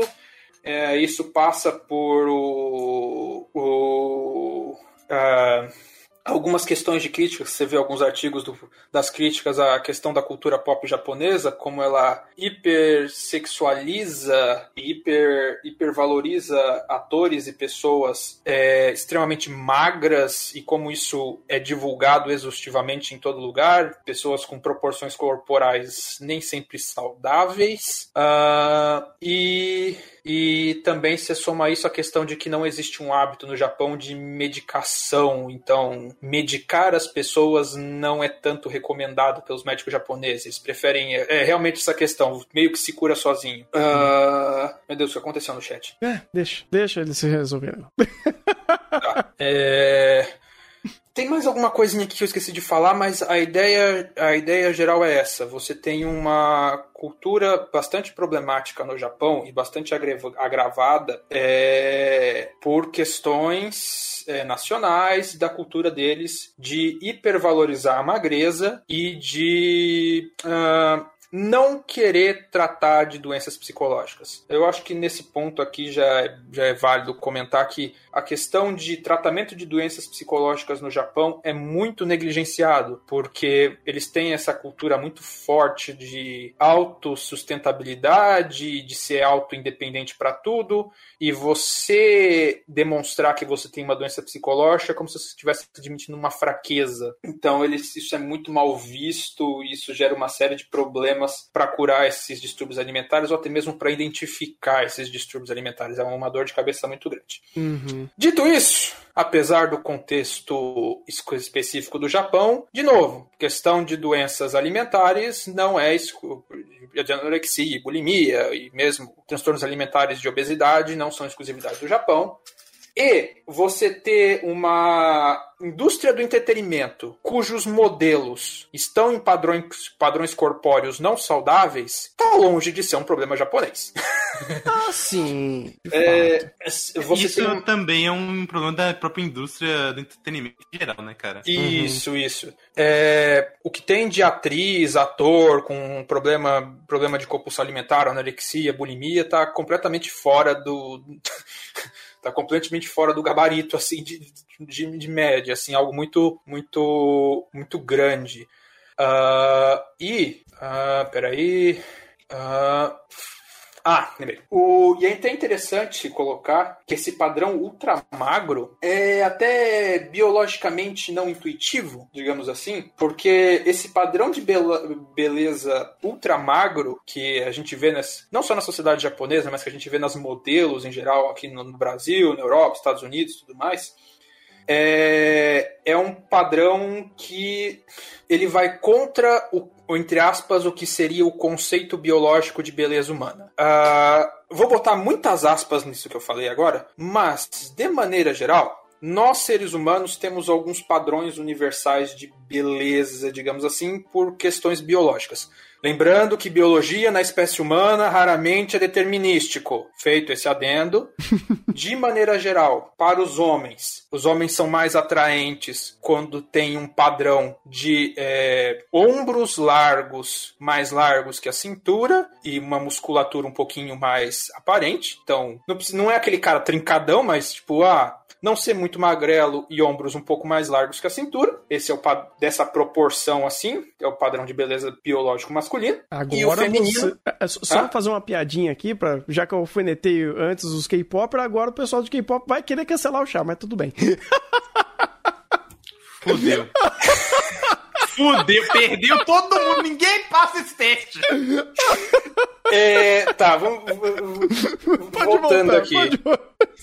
É, é, é, que eu, esse caso serve para falar que, de novo, o padrão biológico não é determinístico. Existem pessoas que gostam de padrões de beleza que não estão nesse, entre aspas, nesse padrão biológico. Exatamente. Então, se por um lado os, é, é mais bonito, digamos assim, biologicamente, pelo menos para a maioria de nós seres humanos, um homem com ombros largos, cintura um pouco mais, mais menor do que o, o, dos ombros e com um pouquinho de músculo, pelo menos não muito magro.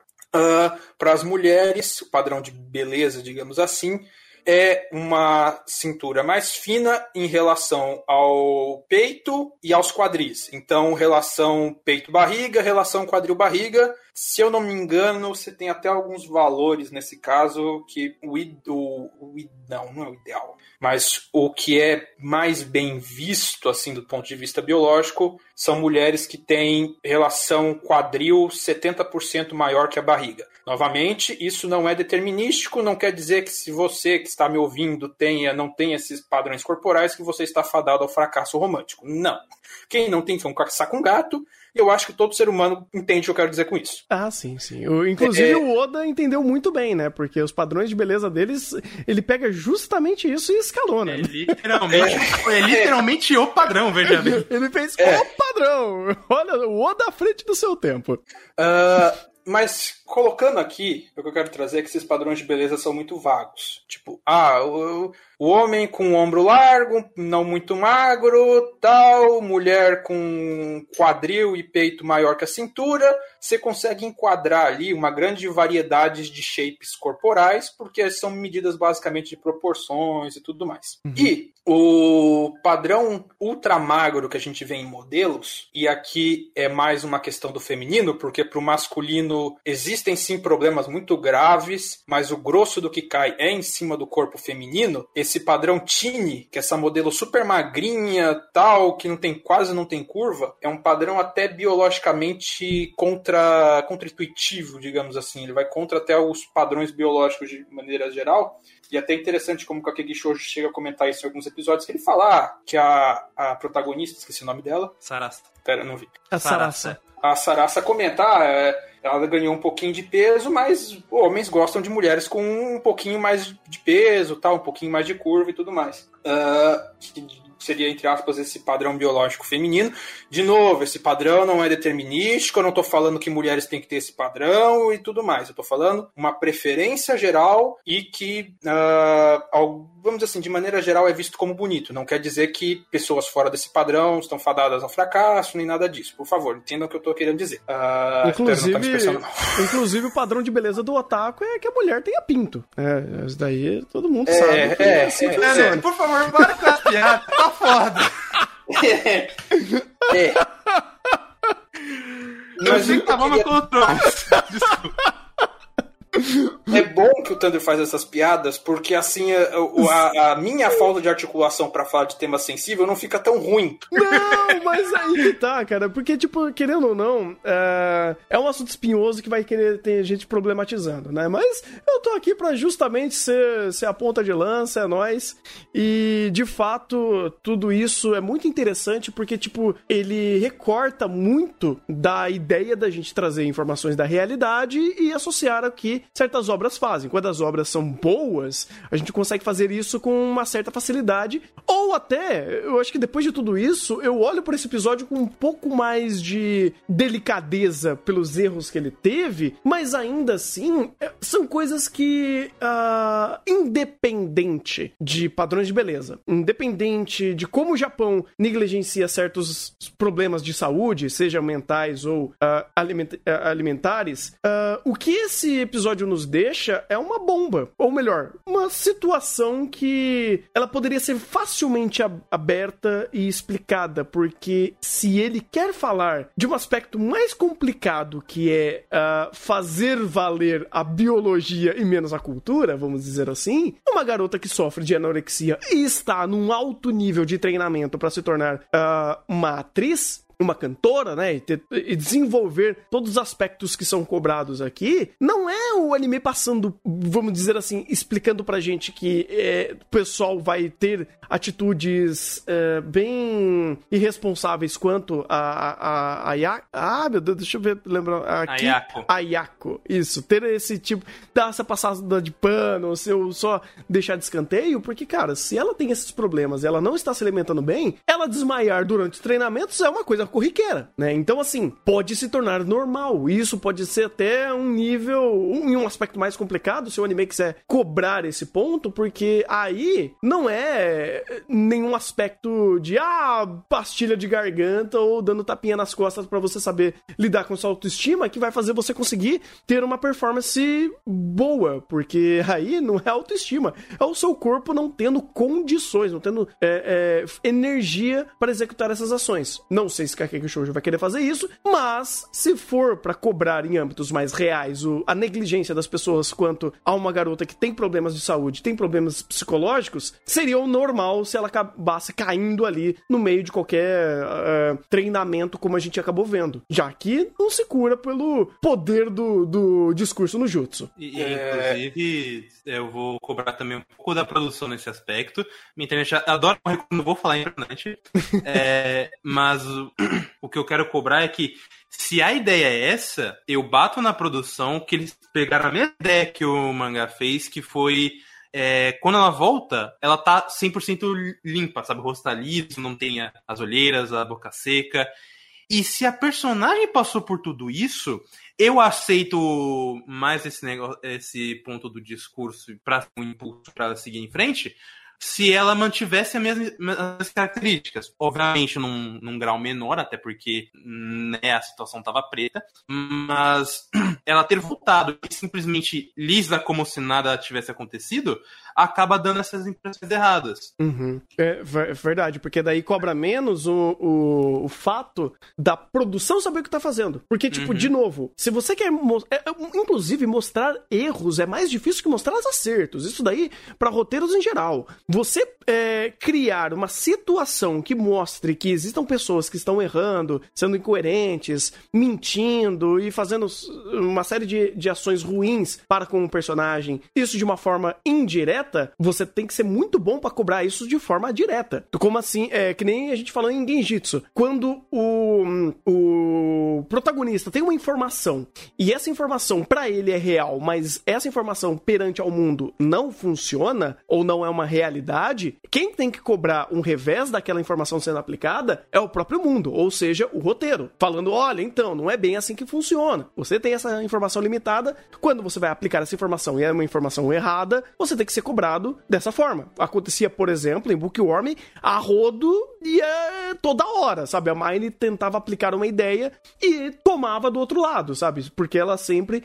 A, a informação que ela tinha não era completa ou existiam mais informações sobre o mundo que ela não sabia e tinha o revés. Aqui em Kakeki Shoujo, o mínimo que eu espero é algo do tipo. Porque ela não vai curar um problema de saúde, seja lá qual nomenclatura seja, do noite pro dia só porque ela ganhou um, um diálogo no jutsu ali, motivacional de puta, sua voz é linda, volta pacato, canta pra caralho, você vai ser a nossa estrela. Não é bem assim que funciona. Porque problemas de saúde, é, eles não são curados com diálogo no jutsu, não é mesmo, é, Kami-sama? Mas tudo bem, deixa pra lá. Principalmente é. problemas de saúde emocional. É, uma, e as duas coisas andando junto, inclusive. É, só comentando algumas coisinhas aí que você falou da. Lembrei de umas coisas que eu ia falar, acabei esquecendo. A cabeça tá maravilhosa para manter a linha narrativa aqui. Não, tranquilo, é, cara, tranquilo. É, que você falou de ah, ela, ela, desmaiou e tudo mais, isso lembra os artigos que falam sobre essa questão de anorexia e bulimia no Japão, que ó, o sistema de saúde japonês não está apto a, a a receber esses pacientes, mas como é que a, as poucas estatísticas sobre isso são feitas no Japão? Quando a pessoa chega quase morta no hospital e o quadro já está em tipo. É, de fato, o, os médicos, você vê algumas entrevistas com médicos japoneses, eles falam: a gente geralmente descobre que a pessoa tem problema quando ela chega quase à beira da morte no hospital, que ela está muito tempo sem comer, completamente desnutrida, quase morrendo, quando não morre. Então, é uma coisa muito séria. E o que, que eu queria enganchar com isso? Uh, Shoujo enganchar um ponto mais, uh, mais anterior que é uma crítica, é uma coisa que eu tinha achado legal em Kakegi Shoujo e esse ponto desse, dessa questão de transtorno alimentar me botou medo. Por quê? Kakegi Shoujo tem uma temática que tangencia um ponto muito interessante, que é de você normatizar corpos não conformes, digamos assim. Então você tem a protagonista, que ela quer fazer o papel feminino nessa peça, tudo mais, ela quer ser a... esqueci o nome. Não, é, masculino? Azul, se não me engano. É, é, eu acho que era masculino. É masculino, se não me engano. Tomeiaku, uma coisa do tipo. É, é o masculino que ela queria? É o masculino, é o masculino. Tanto que eu acho que falaram alguma coisa assim, que ela teria essa... É, pro, ela seria... Não era o contrário? Ai, agora eu não lembro também. Chat, eu acho que era o contrário, peraí. Se o chat puder ajudar, a gente agradece. Mas, enfim, de, de qualquer forma, pode seguir na linha de raciocínio. Não, é eu tinha. É, eu tinha. Alguém pode checar, por favor, para mim? Eu acho que é nos episódios 3 ou 4 que falam justamente da altura dela, que ela não poderia fazer o papel por alguma coisa de altura. É, é no 2. É no 2. E é, é aqui, ela, ela quer ser o Tomiyaku, tanto que ela decora a frase da Julieta, falando com o Romeu, só que ela tem a altura pra ser um Otokuyaku, que é o cara que faz o papel do homem, que é normalmente é mais alto. Ah, exato. Então ela quer ser a personagem feminina. É. Uhum. É isso ah. mesmo, é isso mesmo. Então, é, é isso que é o, o, ponto que eu queria trazer.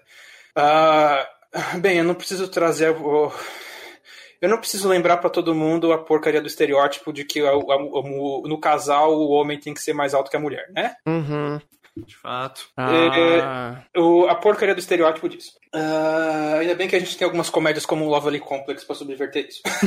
isso é bom. É, mas você já tem uma obra que, na premissa dela, nos primeiros episódios, ela já mostra isso de que ela vai estar tá trabalhando uma protagonista que ela tá indo, no caso, no segundo plano da obra, mas ela tá indo contra esses padrões corpóreos dessa sociedade, desse mundo que está sendo representado, que é um mundo, dá para falar que é a sociedade japonesa, mas é uma sociedade humana com muitas coisas que a gente pode relacionar com a nossa, e como qualquer outro lugar do mundo, ainda mais no meio artístico. Soma-se isso, a gente tem um episódio dessa personagem agora com transtorno alimentar. Outra coisa de você ter a questão dos corpos não conformes, questão desse padrão de beleza super magro, que é um, inclusive prejudicial para as atrizes, para os atores que submetem a ele, que é um tema que é trazido agora nesse episódio. Só que em vez de trabalhar de mostrar o contraponto disso daí, que o problema não é ela ter ganhado uns, vamos dizer assim, o problema do de que ela vai receber muito hate por ter uma, uma barriguinha, digamos assim. Não é dela. Poderia ser feita uma crítica àquela sociedade que não aceita esse padrão de beleza desumano, que na verdade que só quer ver esse padrão de beleza desumano. Então eles trazem um pouquinho disso e na conclusão eles não se aproveitam dessa crítica. Olha, esse padrão de beleza super magro é desumano, fez essa garota quase entrar num quadro de desnutrição severa, só que no final tá tudo bem. E isso me preocupa porque para uma obra que quer tem como essa temática trabalhar a priori subverter um pouco essas questões de padrões corporais com a Sarasa, que é uma garota muito alta e tudo mais, na hora que ele me dá essa conclusão meio vaga, meio xoxa por causa dessa personagem, ela me dá um pouco de isso me dá um pouco de medo sobre que rumo a obra vai tomar para tratar de outros assuntos. Eu posso até chutar uma então, coisa? Hum. Depois... Não, é que pode dizer que eu Então, eu imagino, cara, que a obra não vai querer se aprofundar em coisas que estão meio que não sendo muito importantes para a obra. Porque até pensando nesse ponto que você trouxe, uh, a questão corpórea ou o papel, né, até em âmbito de não só do corpo, mas da afeição, também é uma temática que estava dentro da AI, né? A conversa sobre ela também caiu nesse aspecto quando ela era uma idol, porque ela era o oposto de uma idol em sua em suas ações, em sua visão.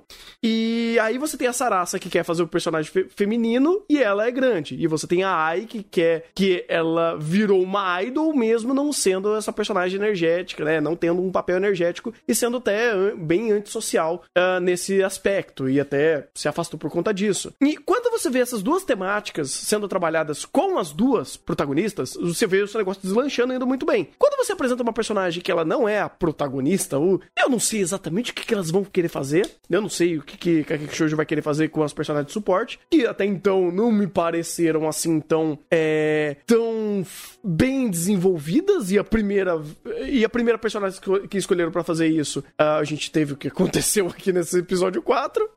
Então, talvez, querendo ou não, o roteiro vai querer ter algum favoritismo. Pode ser que esse favoritismo vai acabar criando uma leitura não tão competente, não tão completa, quando vier a temática dessa personagem. É meio triste isso acontecer, mas pode ser que seja um pouco mais corriqueiro, porque quando for apresentar arcos que realmente volte para Sarasa e Ai, ah, onde elas tenham de fato papéis importantes ali, ou elas sejam importantes para a narrativa nesse, nesse segmento, aí a história pode voltar a acertar com mais coesão. Mas nas personagens de fundo, talvez ele vai começar a cometer alguns errinhos de não dar tanta prioridade. O que é meio estranho até, porque primeiro uma coisa mais de produção, mas o fato que elas, eles mudam é, os, os encerramentos para personagens, outros personagens me faz parecer que eles querem trabalhar pelo menos alguma dinâmica é, person dessas personagens em questão, não necessariamente como duplas, mas das personagens. No caso, agora é a Yamada e a outra, que é a representante. Uhum. Então, você meio que fazer isso me sou antagônico. E o fato de que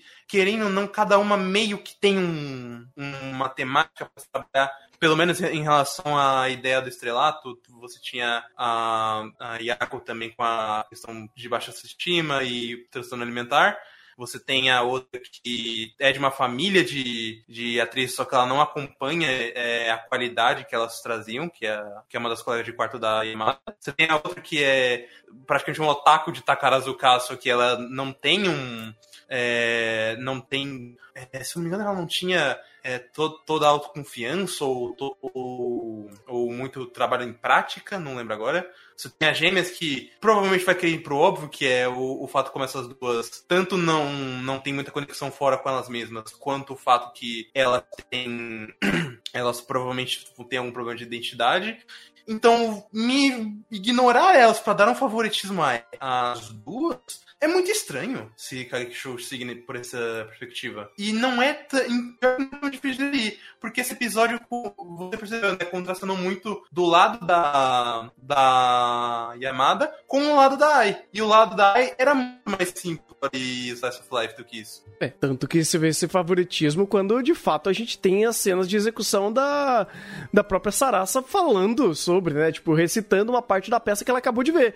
E aí esse puta jogo de produção jogando ali, fazendo todo aquele espetáculo e, querendo ou não, disputando muito dos momentos da própria Ayako. Porque esse episódio nos trouxe é, o começo da interação entre a Ai e a Sarasa. Da Ai meio que tentando se conectar a ela, pedindo para ser amiga e tudo mais. Então, querendo ou não, o próprio episódio não foi estruturado 100% para a própria, pra, própria execução do problema da Ayako. Então, esse favoritismo começa a me soar um pouco mais palpável. É, eu, eu vejo isso com medo, cara, porque se a história tava seguindo para um âmbito tão bacana e sabe o que tá fazendo, ela jogar as coisas do, pro ar por simples favoritismo é é, vai ser que nem episódio, broxante. É, pois é. Eu espero que isso não aconteça. Espero que, se jun eh, juntando essas informações, isso não bata.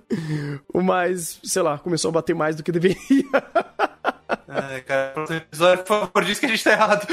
por favor, por favor. Uhum. Uh, pois bem, fechamos? Uh, o adendo de sempre quando a gente trata de temas polêmicos, por favor, as referências relacionadas ao que eu disse no podcast estão na descrição do mesmo, já estão lá no arquivo de referências. Qualquer erro ou sugestão de melhoria que possa ser dada, por favor, coloquem nos comentários ou mande e-mail, que erratas e, co e correções serão feitas o mais breve possível e colocadas na pasta de referências também. Uhum, fechou.